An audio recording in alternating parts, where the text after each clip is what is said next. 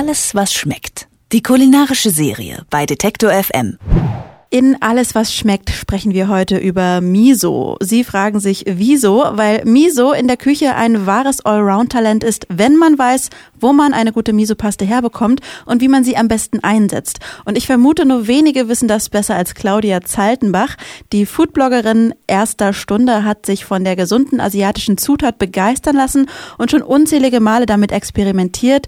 Einen kleinen Teil ihres Miso-Wissens teilt sie heute glücklicherweise mit uns. Ich sage Hallo, Frau Zaltenbach. Hallo, schön. Für unsere Hörer, die vielleicht nicht gleich genau wissen, was Miso eigentlich ist, können Sie uns vielleicht erst einmal erklären, was ist das eigentlich? Was ist da drin? Also ganz einfach gesagt ist tatsächlich Miso eine sogenannte fermentierte Sojabohnenpaste. Die besteht aus genau drei Zutaten und zwar ist das quasi Reis, Salz und Sojabohnen.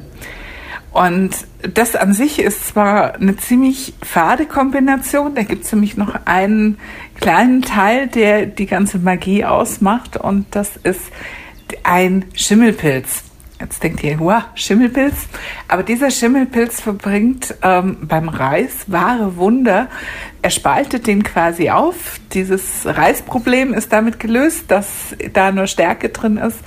Und das Ganze geht dann weiter, wenn das mit den Sojabohnen zusammenkommt. Dann entwickelt sich natürlich, wenn man ihm ganz viel Zeit lässt, dem Miso, eine ganz wundervolle, tiefe, aromatische Paste, die würzig ist und noch dazu unglaublich gesund.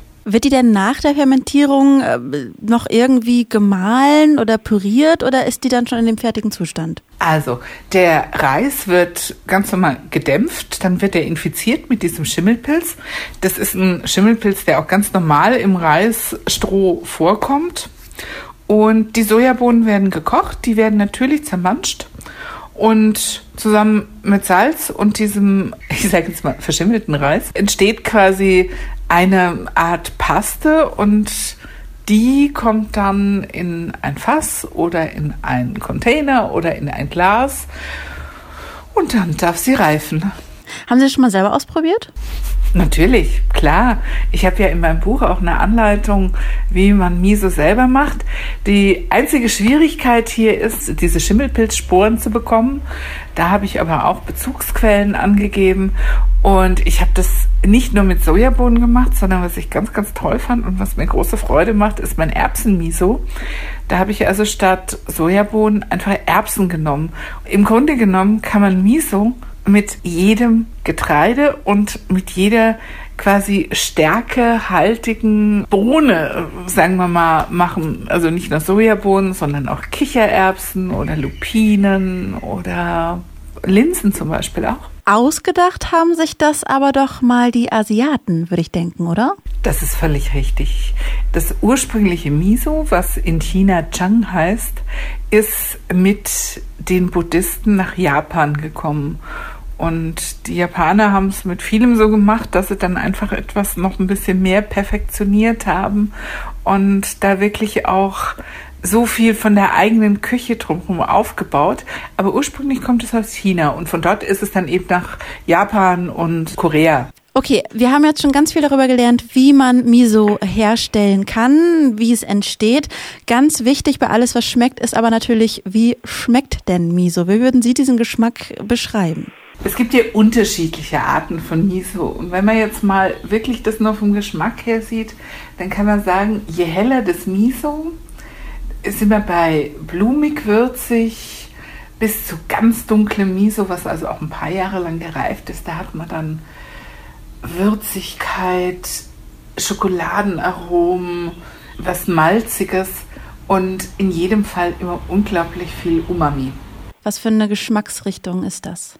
Also mit dem Umami, diesem, dieser fünfte Geschmack, bezeichnet man dieses herzhafte, würzige. Also die bekannten Geschmacksrichtungen sind ja süß, sauer, salzig, bitter.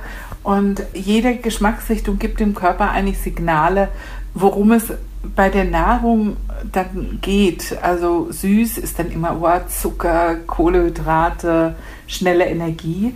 Und bei Umami, dieses Leckere, wo man jetzt zum Beispiel auch getrocknete Tomaten oder Parmesankäse mit einkategorisieren würde, da ist es dann eben dieses ja auch fleischige und würzige und das Signal ist, oh, hier geht es um Proteine, hier geht es um Proteinsäuren auch. Können Sie sich noch erinnern, wann Sie das erste einschneidende Miso-Geschmackserlebnis hatten? Absolut kann ich mich daran erinnern. Das war 1985 in Amerika. Da war ich nämlich zum allerersten Mal in einem japanischen Restaurant.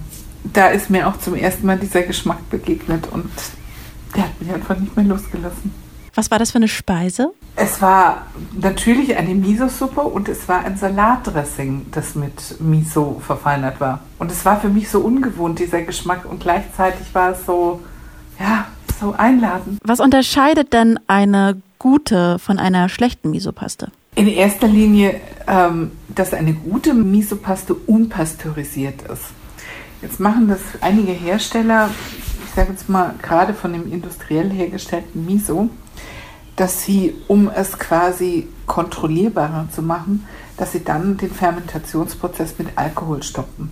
Das ist schon mal etwas, was total schade ist, denn Miso kann man unendlich lange aufheben und es reift im Grunde genommen immer weiter und unpasteurisiertes ist schon mal richtig gut. Und unterscheiden kann man es tatsächlich an der Anzahl der Zutaten. Es darf außer Koji, so heißt dieser fermentierte Reis, Salz und Getreide, also Sojabohnen, darf da eigentlich nichts drin sein.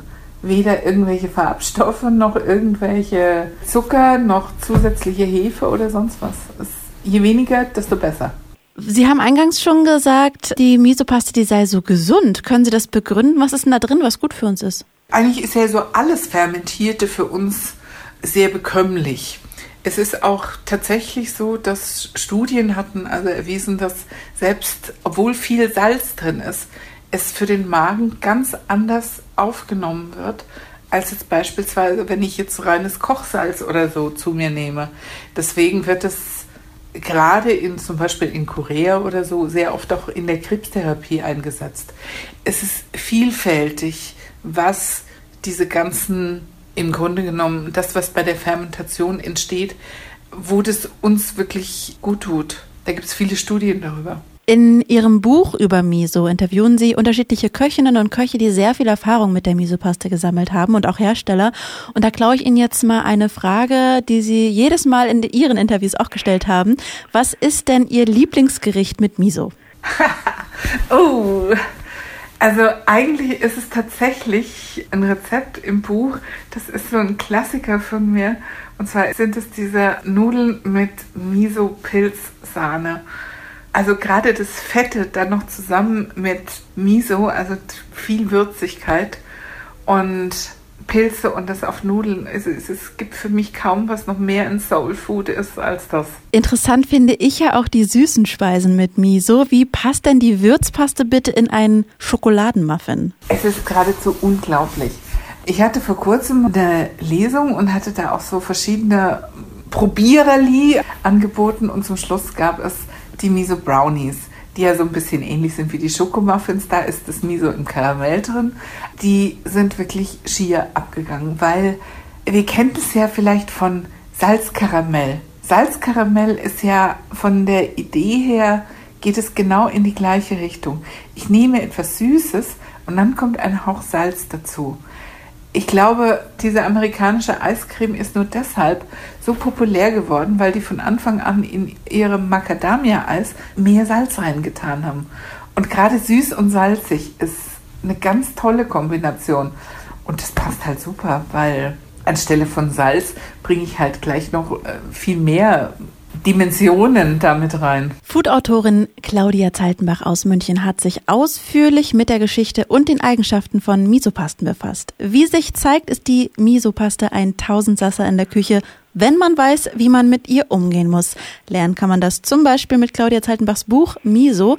Ich danke Ihnen für das Gespräch. Es war mir ein Genuss. Ich danke Ihnen, Frau Neubauer. Alles, was schmeckt. Die kulinarische Serie bei Detektor FM.